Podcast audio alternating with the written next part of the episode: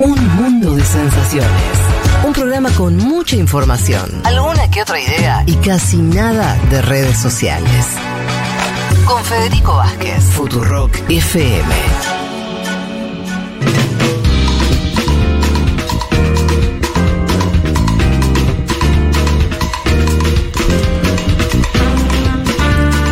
Ahora sí, con el último segmento de este programa, vamos a comentar eh, lo que viene ocurriendo en la coyuntura ecuatoriana. Yo quedé un poquito con tu vento, un poquito asustado. ¿Por qué? Bueno, porque es una pésima noticia que un país que tenía sus problemas, por supuesto, eh, se le agregue uno tan jodido como el narcotráfico, la actuación de bandas no controladas por el Estado, bueno, una situación compleja. Sí, hay que decir que la inseguridad es el tema número uno en todas las encuestas. Siempre sirve saber qué, por qué va a votar la población que vota en un país, ¿no? En general hay indicadores económicos, sociales, demográficos. La inseguridad es en Ecuador la principal preocupación de todos los ciudadanos, o de una buena parte de los ciudadanos que contestan, y está ligado a bandas que operan al margen del Estado, ¿no? Este punto lo pongo en consideración porque muchas veces hemos discutido en este programa sobre lo que pasa en El Salvador, lo que pasa en Honduras, en Centroamérica. América Latina y el Caribe tiene un problema serio. Yo cada vez que vengo siguiendo las últimas elecciones, el narcotráfico aparece como tema, como frame, ¿sí? En casi todos los países. En la Argentina está apareciendo a menor escala, pero aparece. No, pero en, en Rosario. Bueno, por eso, sobre compara- todo, comparativamente con otros años, aparece. Aparece, total. En Perú aparece. eh, bandas eh, armadas aparece en Brasil de forma constante. Bueno, el Ecuador era un país que no estaba en ese camino, pero que lo empieza a transitar y de forma muy fuerte. Me acuerdo que Juan fue en su momento a la ciudad de Quito y comentaba casi una especie de estado de Tremendo, sitio permanente, de que no se podía salir. Yo, yo me acuerdo que conocí otra Quito en el 2015. ¿Y qué es lo que pasó? Vos hablaste de un cambio que no tiene que ver con las autoridades ecuatorianas, sino con la dinámica de- del tráfico de, de cocaína en particular. ¿Y qué, qué sabemos de eso? ¿Querés que empiece por ahí? Dale, ya que estamos en esta, después nos vamos a la más global, pero... No, me parece que está bien para dar cuenta de- del escenario general. Pri- primero, te cuento lo que pasó el fin de semana, si querés, el pasado. Sí. Porque también esto lo mezcla con un escenario más, si querés, mexicano, mexicano previo a AMLO, o también en, en los últimos días. Un asesinato puntual de un conocido alcalde de la ciudad de Manta. Acuérdense, Manta era la ciudad donde estaba emplazada la, famosa base claro. de los Estados Unidos Sí. de América. Bien. Tiene un joven alcalde, tenía un joven alcalde, lo han asesinado, 38 años, Agustín Intriago. Una banda armada le dispara seis balazos, mata a sí mismo a alguien que estaba conversando con él, Ariana Estefanía Chancay, una deportista. Una deportista fue y se acercó al alcalde, como sucede en muchas partes del mundo. Vas y le querés pedir algo al alcalde, y la matan. Un tema que fue tapa de todos los diarios. La misma semana que es esta semana que pasó, una crisis carcelaria, un motín como se le conoce. Por eso también traje el tema de Honduras antes, que hubo motines carcelarios en las últimas semanas, con Sí. muchos fallecidos. Esto es algo que se da en América Latina y el Caribe, en Centroamérica también. 31 personas asesinadas en la penitenciaría del litoral que está situada en la ciudad de Guayaquil. Acuérdense ustedes que Guayaquil tiene más población que la ciudad de Quito. Y acá voy a lo que decías vos. Este motín se da por un quiebre, y escuchen bien, entre dos bandas que operaban dentro de la cárcel y que operan afuera, por tanto. Tiguerones y lobos, bandas que tienen lazos con Tiburones y lobos. Sí, bandas que tienen lazo, Fede, con el cártel mexicano Jalisco Nueva Generación. Acá ya empezamos el tránsito de las drogas, ahora voy a contar un poco más de eso. Pero ¿qué hizo el presidente? Hay un presidente que todavía se llama Guillermo Lazo, que es el hombre que adelantó las elecciones. Acuérdense ustedes, Lazo Sí. tendría que terminar en un año y medio su gobierno. Fue votado para que dure un año y medio más. El hombre, cuando el Congreso lo iba a deponer, decreta la muerte cruzada, elemento nunca utilizado en el Ecuador, y dice, convoco elecciones generales para el mes de agosto. Y ahora decreta el estado de excepción. Quiero que lo escuchemos primero a Lazo y me voy a meter ahí en el tema del narcotráfico, que para mí es clave para explicar esto. A ver. He decretado el estado de excepción en Manabí, Los Ríos y el Cantón Durán de la provincia del Guayas. Con el decreto de excepción podemos actuar con mayor contundencia, como lo vamos a hacer por la orden que le he dado tanto a las Fuerzas Armadas como a la Policía Nacional. Actuar con contundencia y utilizar cuando sea necesario el arma de dotación para someter a los delincuentes. Bueno, fíjense esta idea de someter a los delincuentes, la van a escuchar mucho, la van a- vamos a escuchar cosas fuertes en esta columna hoy. Cuento lo que pasó, estado de excepción, las Fuerzas Armadas ingresan a las cárceles, ¿sí? Y eh, evidentemente la violencia que se está dando, y acá voy a la pregunta que me hacía vos, Fede, afecta, fíjense ustedes, a todos los estados de la costa ecuatoriana, ¿sí? Miren el mapa, la costa ecuatoriana, y está vinculado al narcotráfico a los Estados Unidos de América y a Europa, ¿sí? Ecuador está hoy considerado como un país de tránsito, los que conocen, Ah, de distribución. distribución y tránsito. Claro, pero tránsito era antes. ¿Por qué? Porque está ubicado geográficamente entre Colombia y Perú, ¿sí? Entonces, Colombia y Perú Son son, los dos países productores. Son los dos mayores productores de cocaína del planeta. ¿Sí? Colombia y Perú. Ecuador está ubicado en el medio. El año pasado, no hay cifra todavía de este año, como tampoco hay cifra de este año porque obviamente estamos transitándolo todavía, de la inseguridad, pero todos dicen que los indicadores va a dar como nunca antes en el Ecuador. El año pasado Ecuador incautó 176 toneladas de cocaína. El otro país que lo superó fue Colombia, que incautó 671. Obviamente el tema del narcotráfico en Colombia tiene décadas, ¿no? Pero en Ecuador estamos viendo un ascenso descomunal, donde además traspasa el ámbito carcelario, porque yo mencionaba motines, pero también en Guayaquil hubo autos y micros quemados en esta disputa entre bandas. En Esmeraldas hubo una bomba molotov que explotó en la fiscalía, es decir, aquel que investiga bomba molotov. Esto lo conocemos por algo, cuestiones que suceden en la ciudad eh, de Rosario y en la provincia de Santa Fe, en Argentina, ¿no? Eh, hemos visto amenazas de bombas a estaciones de servicio. Bueno, este es el escenario general, el cuadro general. Sí, no, Bueno, un apunte sobre el tema narco, porque creo que ahí tiene eh, impacto regional. sí. O sea, ya Ecuador hace unos años era ruta de tráfico de cocaína por Pacífico. Ahora el tema es que es un centro de distribución y hay un tema con las rutas, que es que Estados Unidos está consumiendo cada vez menos cocaína y la cocaína eh, está siendo comprada cada vez más por Europa. Se va a Europa. Aumenta, la- entonces hay un cambio de mercados. Eso cambia las rutas. Sí. Pero además, el, el- hay otro cambio más que Estados Unidos consume menos cocaína, pero consume más fentanilo, Fentanilo. Lo cual también está alterando la producción de droga en Colombia y México, por caso.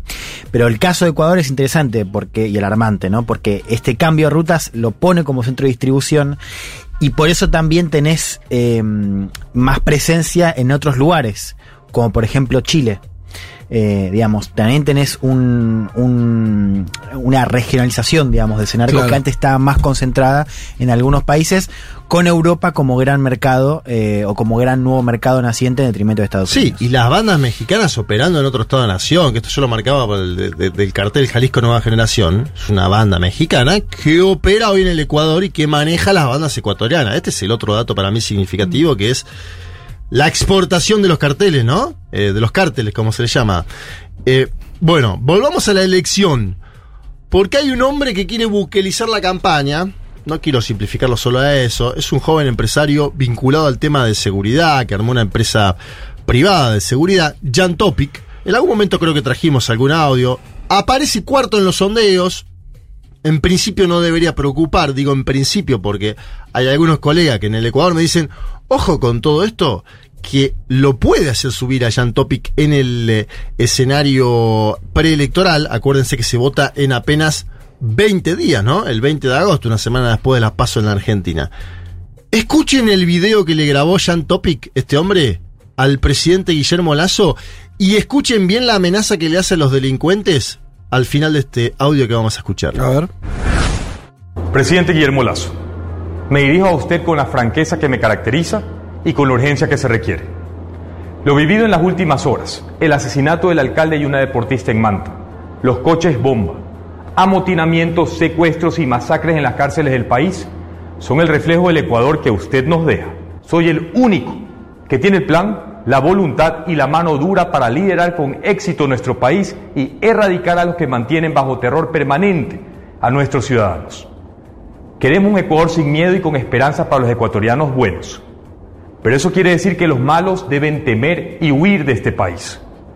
A los delincuentes les anticipo, tienen hasta el 20 de agosto para irse, porque los voy a perseguir y los voy a encarcelar.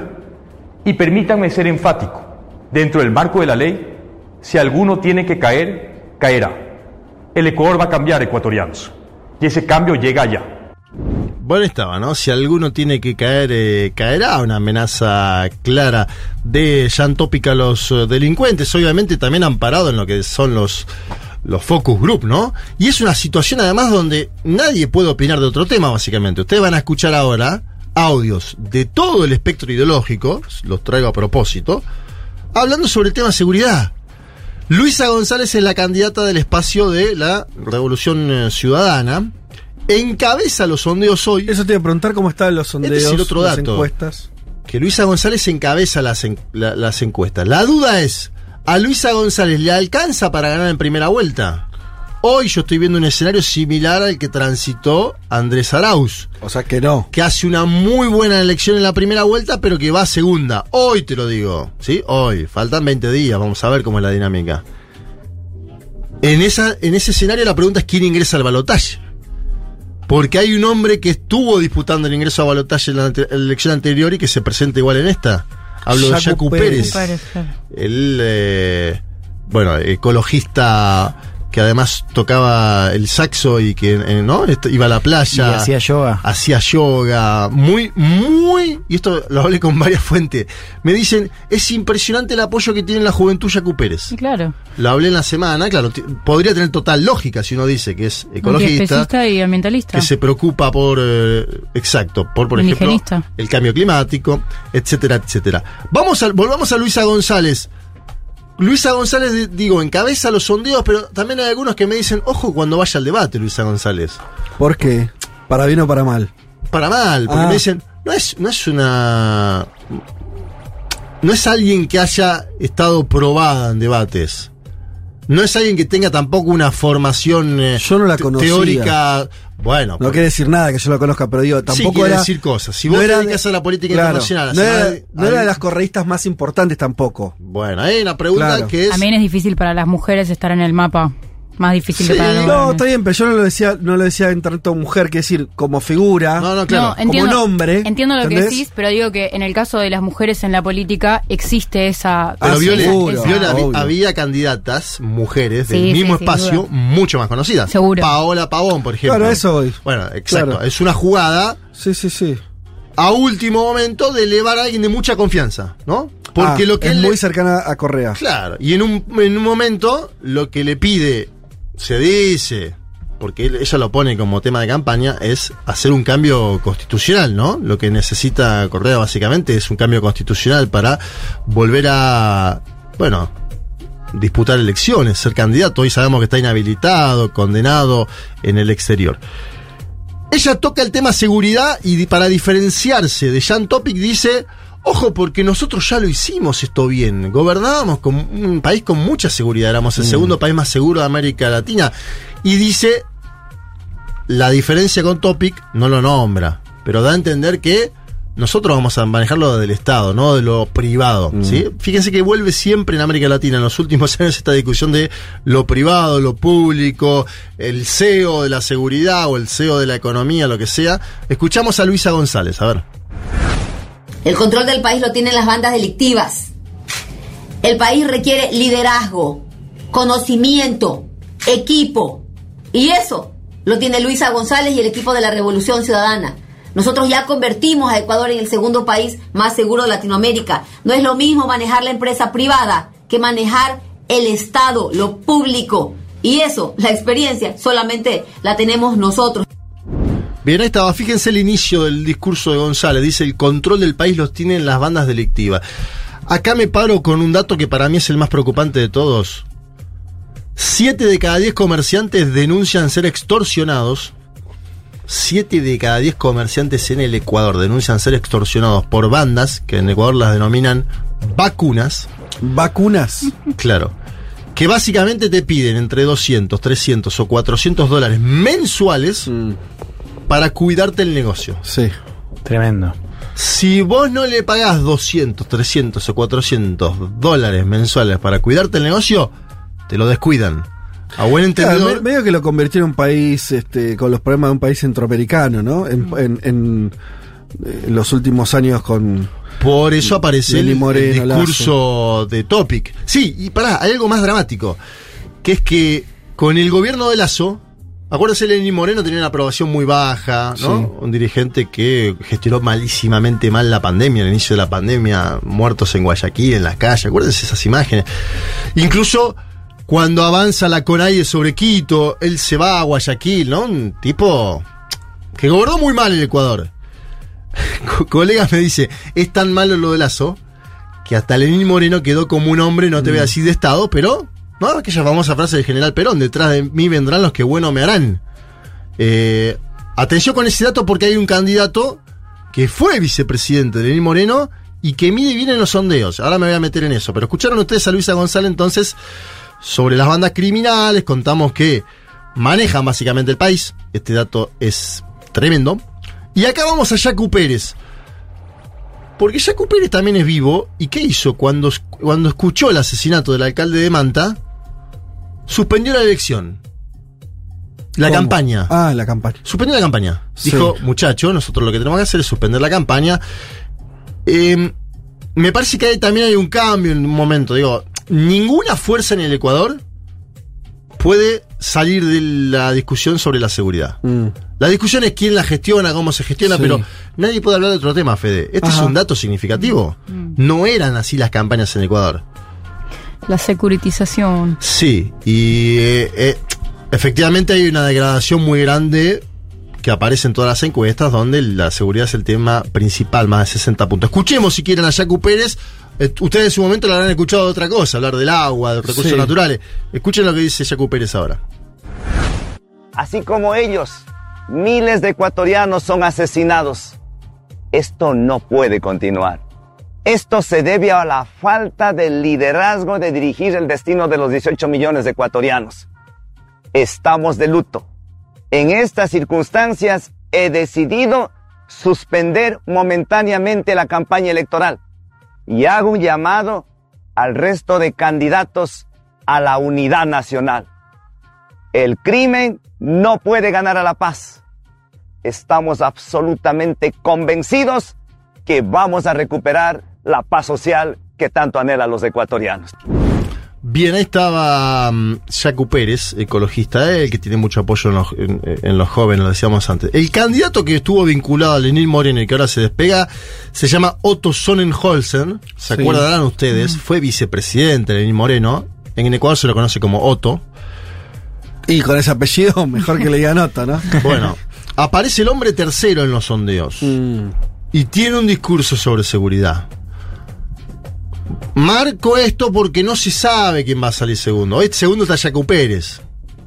Y hay que ver cómo se da un balotaje entre Jaco Pérez y Luisa González de Darza. Acuérdense ustedes, necesita 40 más 10 de diferencia Luisa González para ganar la Es igual presidencia del que, Ecuador. claro, que en la Argentina. Es, en 40 ese y 10 de diferencia. Claro, Los sondeos la marcan hoy en 30 y pico. sí. Algunos me decían, espera el debate, el debate entiendo es el día 13 de agosto, el domingo que hay elecciones en Argentina, Perdón, las elecciones son el 20. ah, al, al otro domingo. Sí. Acuérdense que son solo elecciones por un año y medio. Ah, sí, Claro, es para completar el el mandato. mandato. Exacto. Eso, eso yo no sé si hay antecedentes de. Pa, de alguno de. A ver, pues el mundo es grande, pero qué extraño. Una elección presidencial Es para, para completar, completar mandato. el mandato. Y una vez que finalice el mandato, hay nuevas elecciones. Mm. Escuchen a Otto Sonnenholzner. Ay, lo dije el apellido, qué difícil que es. Porque también eh, no pueden hablar de otra cosa. Esto es algo tremendo, no pueden hablar de otra cosa. Otto. ¿Cuántas requisas más en las cárceles? ¿Hasta cuándo siguen entrando las armas? Aquí hay dos temas que se conectan, Liz. Control de armas y control de cárceles que son transversales al, al problema de inseguridad. Si no hay control en las cárceles, no habrá paz en las calles. Si los delincuentes están armados como están, y no los desarmamos a ellos y equipamos, entrenamos y respaldamos a la fuerza pública, no vamos a salir de esta crisis. Necesitamos determinación, necesitamos conexión con la realidad del país, necesitamos acción, acción. ¿Hasta cuándo vamos a estar aquí contando muertos? Claro que tienes que andar con chaleco antibalas. Uno no está en eso para morirse, uno no se mete en esto para morir, uno se mete en esto para generar cambios reales, Liz. Bien, ahí estaba, ¿no? El Otto. eh, Y los candidatos están haciendo campaña con estas medidas de seguridad. Bueno, él comenta, ¿no? Que hace Chaleco campaña antibalas. con chaleco antibalas. eh, que era un escenario más visto por parte de nosotros como analistas en Colombia, por ejemplo. Acuérdense de Gustavo Petro y Francia Márquez, la última elección presidencial. Claro, un país en guerra civil, ¿no? O que tuvo una guerra civil hasta hace poquito. Claro, pero a, yo, a mí me sorprende. Yo fui a Quito varias veces. Me sorprende el. No la conocí como una ciudad violenta, Mm. ¿sí? No la conocí como una ciudad violenta. Ya cuando Juan fue, ahí escuché, tomé nota, me di cuenta que los datos marcaban algo. Me da la sensación de que este escenario estamos en un eh, más parecido a Centroamérica, lo que mencionabas vos, Claro. ¿no? Un Sí, escenario sí. de violencia más parecido a índices centroamericanos, donde Guayaquil y Quito parecen haberse convertido en San Pedro Sula. Y no quiero ser amarillista con esto, ni mucho menos. Estoy simplemente escuchando lo que dicen los candidatos, cubriendo una campaña electoral. En este escenario me da la sensación de que Topic puede subir los próximos días. No sé si le va a alcanzar para meterse en la segunda vuelta. En tal caso, el Recordame una cosa, respecto Sí. a, la- a las presidenciales anteriores, está más fragmentado de todas maneras el voto, salvo, yo lo leo como una noticia buena para el correísmo, pero veremos, salvo el correísmo que parece mantener, ¿no? Agrupa 30 puntos, Sí, 30 y entre 30 y pico, 35, una masa sí. de votos que creo que es más o menos similar a la que tuvo en aquel momento, Sí. en, la, en la que pierde al final con Lazo en la segunda vuelta Arauz. Sí. Pero lo que hay es después hay como seis candidatos con entre 15 y Sí, 3. se ha dispersado mucho. Eso. Est- est- Hay- está Otto, está Villavicencio, está Yacu Pérez. eh, digamos, se ha dispersado Eso es mucho. nuevo, digamos. Ahora, ahora, en una segunda vuelta. y no, claro, el anticorreísmo ahí se, se vuelve, se reconstruye, supongo. Bueno, entonces paradójicamente podríamos tener un escenario muy similar al de las últimas elecciones presidenciales, con candidatos distintos y con un discurso muy novedoso. Porque ¿quién va a solucionar el tema de la seguridad en el Ecuador? Es la gran pregunta. Mm. ¿Lo va a hacer eh, Luisa González? ¿Lo va a hacer eh, Otto Sonnenhauser? ¿Lo va a hacer Jacu Pérez, que para, para mí parecería ser el más lejano, ¿no? De proponer cuestiones en términos de seguridad. Sí, si vos decís no es del su agenda, discurso. no es su agenda. No es su agenda, le cuesta, le es difícil, pero hoy está segundo en. eh, y no está segundo por azar. Está segundo porque sabe interpretar o canalizar un movimiento de centro izquierda diferente al correísmo en un Mm. punto. La duda es, por ejemplo, un balotaje Luisa González Yacu Pérez. ¿Puede cambiar la situación de seguridad que viven las y los eh, ecuatorianos? El desenlace de su gobierno de cualquiera de ellos dos. Por eso digo que atención a Otto Sonnenhauser, atención a Jan Topic. Si esto sigue siendo el escenario de campaña, puede subir Jan Topic. Este video fue muy, muy. El video que yo les pasaba circuló muchísimo en Twitter de Ecuador. Sí, sí, es presidenta dicen- que se llama Jan Topic en Ecuador, a mí me agarrará algo, pero bueno, sigamos. Sí, a la vez. eh, ¿De dónde que es un, un nombre rumano? ¿Qué? La- las cuestiones eh, las cuestiones vinculadas, Fedes, al, al discurso punitivista en aquellos países tan dañados, No, sí, claro. ¿no? O que se han dañado en los últimos años. eh, bueno, es, es un apellido francés, Topic, Ajá. Porque él es empresario ecuatoriano francés. Ah, mira vos. Topic. ¿Viste? Que había, algo que estaba mal. Bueno, ¿Viste? pero Ahí tenés. se dice A los franceses de vuelta. Se dice Topic. Puta madre, loco. Él dice que combatió en Siria, ¿ustedes saben eso? ¿Qué? What? Él dice que combatió en Siria. Ahora en la guerra en- del y en- 2011. en Ucrania. En Ucrania. Él dice eso. ¿Qué? Combatió. Claro, por lo ¿Para cual quién? desde Corteismo dicen que es un mercenario, que es un hombre que Claro, no... de Y sí, ¿qué- ¿cómo hiciste, boludo? O sos de un ejército, o sea, o, te un mandaron, boludo, o sos un boludo. Claro, o te mandaron o fuiste. Claro. Vale, voluntario. Dice Se que, compró uno. viste que no, no fue como Maslatón que iba a haber. Maslatón No. contaba que cuando se separaba iba a haber algún conflicto civil que había en la época. Jean Topic dice que fue a combatir. Así que bueno, por ahí Ecuador tiene un Vos- vos- presidente. No, tenés cinco puntos, Pará, pará. dale. No me, no me, no, no me metas miedo. Che, ¿vos la ves a Luisa llegando a los 40 puntos o no? Y no lo sé.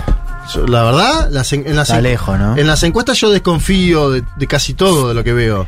Hasta de mi sombra de las Claro. encuestas. No, porque- pues si llegara, ahí tiene chance de ganar en primera vuelta porque los 10 los consigue. Exacto, los 10 los consigue.